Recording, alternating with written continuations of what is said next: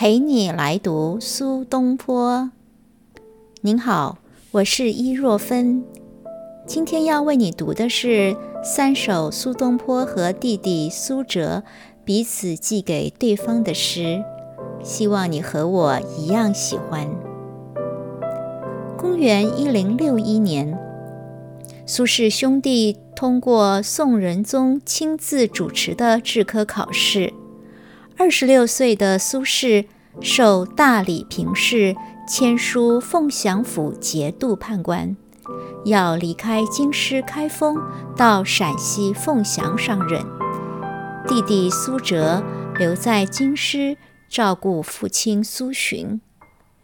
从小一块儿长大的兄弟俩，平生第一次分离，苏轼恋恋不舍，写了第一首。给弟弟的诗。辛丑十一月十九日，寄与子由别于郑州西门之外，马上赋诗一篇寄之。不饮胡为醉物物，此心已逐归安发。归人犹自念庭为，今我何以慰寂寞？登高回首坡陇阁，但见乌帽出覆没。苦寒念尔依裘薄，独骑瘦马踏残月。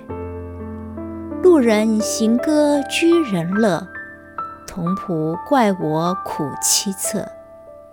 亦知人生要有别，但恐岁月去飘忽。寒灯相对寄愁夕，夜雨何时听萧瑟？君知此意不可忘，胜勿苦爱高官职。自注：常有夜雨对床之言，故云耳。苏辙收到诗以后。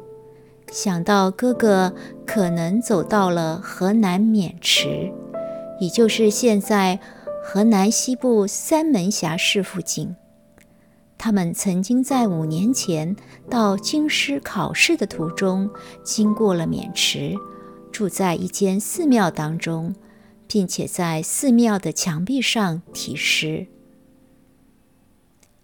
苏辙写了《怀渑池记》。子瞻兄，相携话别正原上，共到长途怕雪泥。